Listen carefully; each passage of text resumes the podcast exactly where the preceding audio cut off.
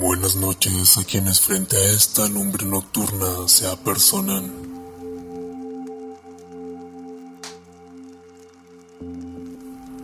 A lo largo de 15 episodios hemos explorado relatos nacidos en mentes tan diferentes como Márquez y Lovecraft. Oído de amantes que no se encuentran más que en sueños y magos que emprenden viajes hacia la verdad final todos acompañados del crepitar de las flamas en medio de este claro en el bosque. Pero, ¿qué tienen en común todos estos relatos, además de ser narrados mediante la voz de un servidor? Alguno que otro ya lo ha deducido, para los que no, me adelantaré a contestarles.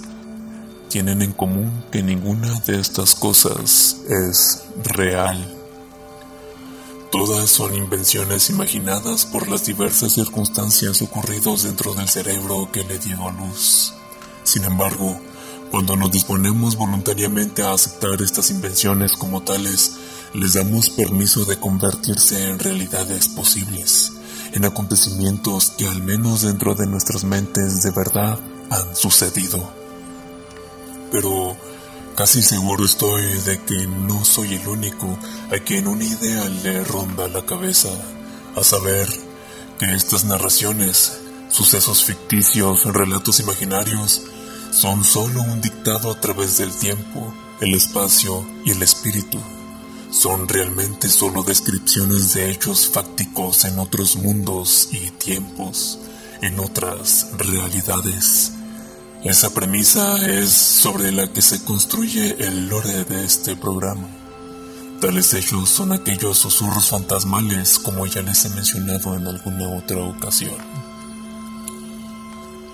Definir la realidad es una labor titánica que distintos tipos de pensadores se han dado a la tarea de definir con mayor o menor éxito. Según algunos, la realidad es distinta para cada uno de los seres que la perciben debido a que lo que percibimos mediante nuestros sentidos es filtrado por nuestras capacidades cognitivas. El calor puede percibirse como calor, pero la intensidad de este puede ser relatada de distintas maneras por personas diferentes. Y qué decir de quienes perciben de manera alterada las sensaciones o carecen de algún sentido o poseen sentidos extra. De manera que se separa la realidad de lo real. La realidad es la interpretación de los estímulos recogidos por los sentidos. Lo real es la materialidad misma, independiente de las interpretaciones. La diferencia entre una masa de hierro sobre celulosa vegetal y un pizapapeles ornamentado deteniendo un bonche de hojas sobre la que se escribe una obra maestra de literatura puede ser abismal. Lo anterior es solo un ejemplo, puesto que el empleo de palabras para definir las cosas es probablemente el primer obstáculo para contactar con lo real, pues como dijo un filósofo alguna vez, las etiquetas limitan, mantienen cerradas esas puertas mencionadas por Blake. En una de nuestras reuniones anteriores, donde los sueños fueron el tema central, entendimos que estos pueden ser otras realidades en las que entramos en cuerpos ajenos. En nuestra reunión de esta noche, veamos la extraña experiencia que trastoca la realidad. Un relato de H.P. Lovecraft nos lleva a un viaje onírico a otro mundo y nos implanta la duda respecto a lo que percibimos como tal. Escuchemos, frente a la fogata, el árbol de la colina.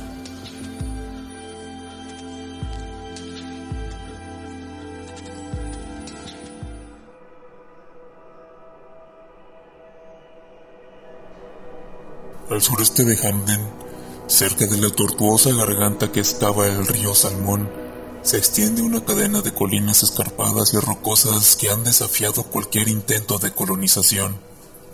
Los cañones son demasiado profundos, los precipicios demasiado escarpados como para que nadie, excepto el ganado transhumante, visite el lugar. La última vez que me acerqué a Hamden, la región, conocida como el infierno, formaba parte de la reserva del bosque de la montaña azul. Ninguna carretera comunica este lugar inaccesible con el mundo exterior y los montañeses dicen que es un trozo del jardín de su majestad Satán trasplantado a la tierra. Una leyenda local asegura que la zona está hechizada, aunque nadie sabe exactamente el por qué. Los lugareños no se atreven a aventurarse en sus misteriosas profundidades y dan crédito a las historias que cuentan los indios, antiguos moradores de la región desde hace incontables generaciones acerca de unos demonios gigantes venidos del exterior que habitaban en esos parajes. Estas sugerentes leyendas estimularon mi curiosidad. La primera y, gracias a Dios, última vez que visité aquellas colinas tuvo lugar en el verano de 1938, cuando vivía en Hamden con Constantin Tainus. Él estaba escribiendo un tratado sobre mitología egipcia por lo que yo me encontraba solo la mayoría del tiempo, a pesar de que ambos compartimos un pequeño apartamento en la calle Beacon, que miraba a la infame casa del pirata, construida por Exer Jones hacía 60 años. La mañana del 23 de junio me sorprendió caminando por aquellas siniestras y tenebrosas colinas que a aquellas horas, las 7 de la mañana, parecían bastante ordinarias. Me alejé siete millas hacia el sur de Hamden y entonces ocurrió algo inesperado. Estaba escalando por una pendiente hermosa que se abría sobre un cañón particularmente profundo, cuando llegué a una zona que se hallaba totalmente desprovista de la hierba y vegetación propia de la zona. Se extendía hacia el sur y pensé que se había producido algún incendio, pero después de un examen más minucioso, no encontré ningún resto de posible fuego. Los acantilados y precipicios cercanos parecían horriblemente chamuscados, como si alguna gigantesca antorcha los hubiese barrido, haciendo desaparecer toda su vegetación. Y aún así, seguía sin encontrar ninguna evidencia de que se hubiese producido un incendio. Caminaba sobre un suelo rocoso y sólido sobre el que nada florecía.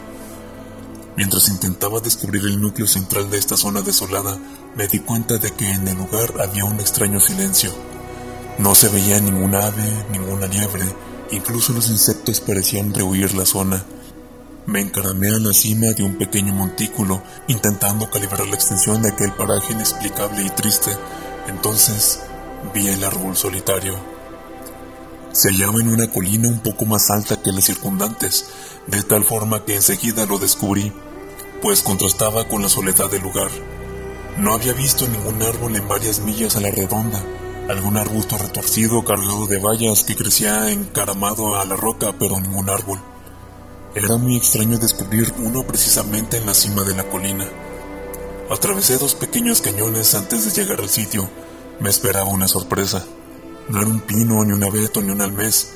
Jamás había visto en toda mi existencia algo que se le pareciera y gracias a Dios jamás he vuelto a ver uno igual.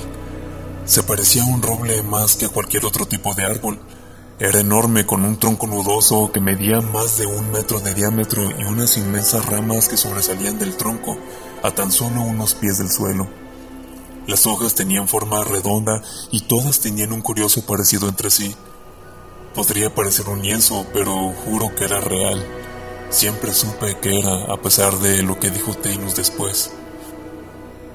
Recuerdo que miré la posición del sol y decidí que eran aproximadamente las 10 de la mañana a pesar de no mirar mi reloj. El día era cada vez más caluroso, por lo que me senté un rato bajo la sombra del inmenso árbol. Entonces me di cuenta de la hierba que crecía bajo las ramas, otro fenómeno singular si tenemos en cuenta la desolada extensión de tierra que había atravesado, una caótica formación de colinas, gargantas y barrancos que me rodeaba en todo sitio, aunque la elevación donde me encontraba era la más alta en varias millas a la redonda. Miré el horizonte celeste y asombrado, atónito, no pude evitar dar un brinco. Destacándose contra el horizonte azul sobresalían las montañas de Bitterroot. No existía ninguna otra cadena de picos nevados en 300 kilómetros en la redonda de Hamden, pero yo sabía que a esa altitud no debería verlas. Durante varios minutos contemplé lo imposible. Después comencé a sentir una especie de modorra. Me tumbé en la hierba que crecía bajo el árbol Dejé mi cámara de fotos a un lado, me quité el sombrero y me relajé mirando el cielo a través de las hojas verdes. Cerré los ojos. Entonces se produjo un fenómeno muy curioso, una especie de visión vaga y nebulosa, un sueño diurno, una ensoñación que no se asemeja a nada familiar. Imaginé que contemplaba un gran templo sobre un mar de cieno, en el que brillaba el reflejo rojizo de tres pálidos soles. La enorme cripta o templo tenía un extraño color, medio violeta, medio azul. Grandes bestias voladoras surcaban el nuboso cielo y yo creí sentir el aletear de sus membranosas alas. Me acerqué al templo de piedra y un portalón enorme se dibujó delante de mí. En su interior, unas sombras escorredizas parecían precipitarse, espiarme, atraerme a las entrañas de aquella tenebrosa oscuridad. Creí ver tres ojos llameantes en las tinieblas de un corredor secundario y grité lleno de pánico. Sabía que en las profundidades de aquel lugar acechaba la destrucción, un infierno viviente peor que la muerte. Grité de nuevo, la visión desapareció, vi las hojas y el cielo terrestre sobre mí, hice un esfuerzo para levantarme, temblaba, un sudor gélido corría por mi frente, tuve unas ganas locas de huir, correr ciegamente alejándome de aquel tétrico árbol sobre la colina, pero deseché estos temores absurdos y me senté tratando de tranquilizar mis sentidos. Jamás había tenido un sueño tan vívido, tan horripilante, que había producido esta visión. Últimamente había leído varios de los libros de Theunis sobre el antiguo Egipto. Meneé la cabeza y decidí que era hora de comer algo. Sin embargo, no pude disfrutar de la comida, entonces tuve una idea. Saqué varias instantáneas del árbol para mostrárselas a Theunis, seguro de que las fotos lo sacarían de su habitual estado de indiferencia. A lo mejor le contaba el sueño que había tenido. Abrí el objetivo de mi cámara y tomé media docena de instantáneas del árbol. También hice otra de la cadena de picos nevados que se extendía en el horizonte. Pretendía volver, y las fotos podrían servir de ayuda. Guardé la cámara y volví a sentarme sobre la suave hierba ¿Era posible que aquel lugar bajo el árbol estuviera hechizado? Sentí ganas de irme. Miré las curiosas hojas redondeadas, cerré los ojos. Una suave brisa meció las ramas del árbol, produciendo musicales murmullos que me arrollaban, y de repente vi de nuevo el pálido cielo rojizo y los tres soles, las tierras de las tres sombras. Otra vez contemplaba el enorme templo. Era como si flotase en el aire un espíritu sin cuerpo explorando las maravillas de un mundo loco y multidimensional. Las cornisas inexplicables del templo me aterrorizaban y supe que aquel lugar no había sido jamás contemplado ni en los más locos sueños de los hombres. De nuevo, aquel inmenso portalón bostezó delante de mí y yo era atraído hacia las tinieblas del interior. Era como si me mirase el espacio ilimitado. Vi el abismo, algo que no puedo describir con palabras un pozo negro, sin fondo, lleno de seres innombrables y sin forma, cosas delirantes, salvajes, tan sutiles como la bruma de Shambhala. Mi alma se encogió, tenía un pánico devastador, grité salvajemente creyendo que pronto me volvería loco, corrí dentro del sueño, corrí preso de un miedo salvaje, aunque no sabía hacia dónde iba. Salí de aquel horrible templo y de aquel abismo infernal, aunque sabía de alguna manera que volvería. Por fin pude abrir los ojos. Ya no estaba bajo el árbol, yacía con las ropas desordenadas y sucias en una ladera rocosa. Me sangraban las manos. Me erguí mirando a mi alrededor. Reconocí dónde me hallaba. Era el mismo sitio donde había contemplado por primera vez toda aquella requemada región había estado caminando varias millas inconsciente. No había aquel árbol, lo cual me alegró. Incluso las perneras del pantalón estaban vueltas, como si me hubiese estado arrastrando parte del camino. Observé la exposición del sol. Atardecía. ¿Dónde había estado? Miré la hora del reloj. Se había parado a las 10 con 34.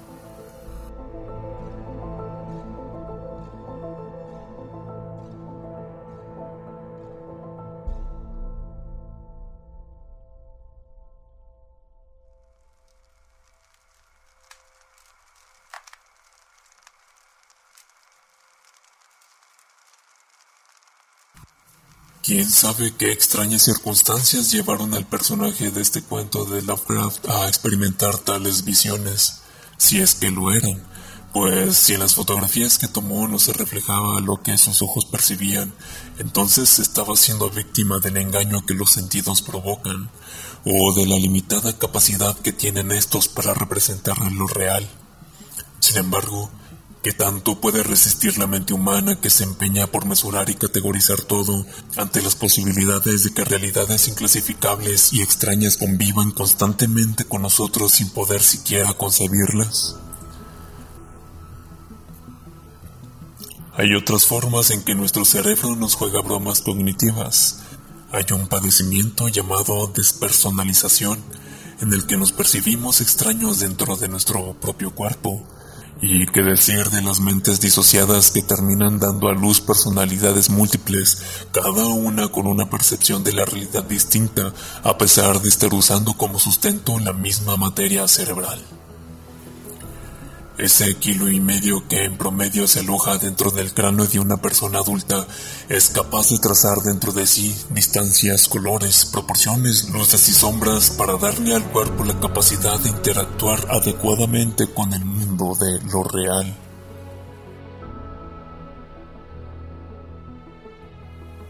Una vez un amigo me hizo darme cuenta de algo que puede ser una repetición de premisas antes mencionadas, pero que en su momento fue increíblemente revelador.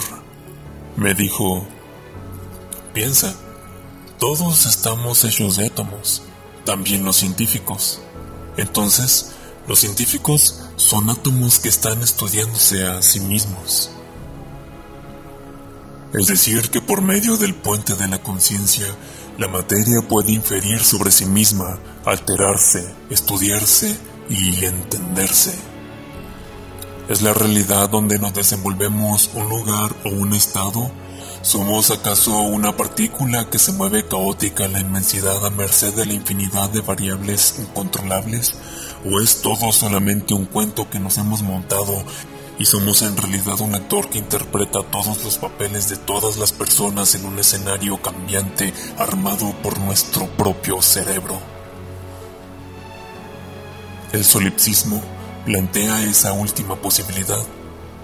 Solo existo yo realmente y todo lo perceptible por mí es producto de mi imaginación, creando una trama compleja y detallada que da sentido a vivir, una ficción personal y probablemente estamos recostados sobre una cama de piedra blanca alzada sobre las nubes sin otra existencia consciente que la nuestra. Un archipiélago de prismas pétreos que nos lleva por una inmensidad dorada mientras nuestra mente renderiza un mundo complejo con personas, animales y plantas, montañas y rocas, agua y lumbre que existen ajenos al mundo exocraneal. René Descartes hace una reflexión similar, hablando del solipsismo, tras lo cual formuló su famosa frase Cogito ergo sum, pienso, luego existo, dejando en claro que la única certeza que se puede tener es la duda, y como la duda requiere de un proceso cognitivo para existir, es el pensamiento lo único que nos demuestra nuestra propia existencia.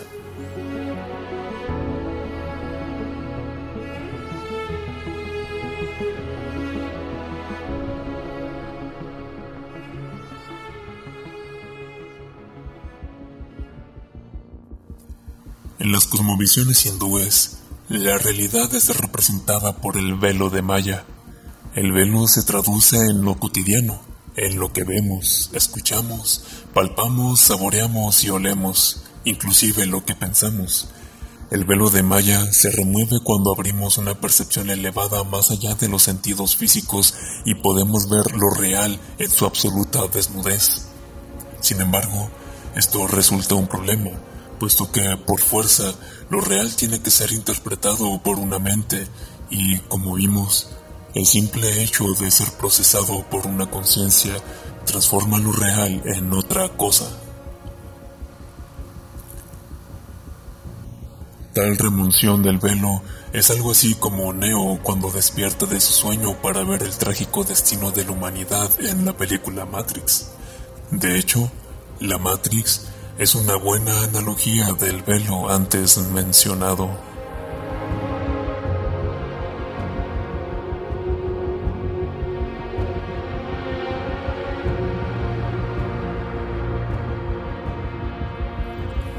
Luego de este ejercicio mental, de estas reflexiones con múltiples matices, ha llegado el momento de poner los pies en la tierra. Aunque de hecho cada quien pondrá los pies en una tierra distinta. Espero que la sanidad mental de quienes hayan escuchado estas palabras esté a salvo bajo las alas de la afección personal lo más pronto posible. Aunque de vez en cuando se asume por el borde de ese techo protector y sea intimidada por lo que hay detrás del velo de la realidad. Gracias por asistir a nuestra reunión alrededor de la fogata. Vuelvan a casa y con cuidado y reflexivos. Apague bien el último la hoguera antes de irse o adopte al gato de humo que de ella nazca. Y no hagan oídos sordos, si en un descuido, en la quietud de la noche y sin sonido, oyen el susurro de algún fantasma de acero. Nos escuchamos cuando la hoguera relumbre de nuevo.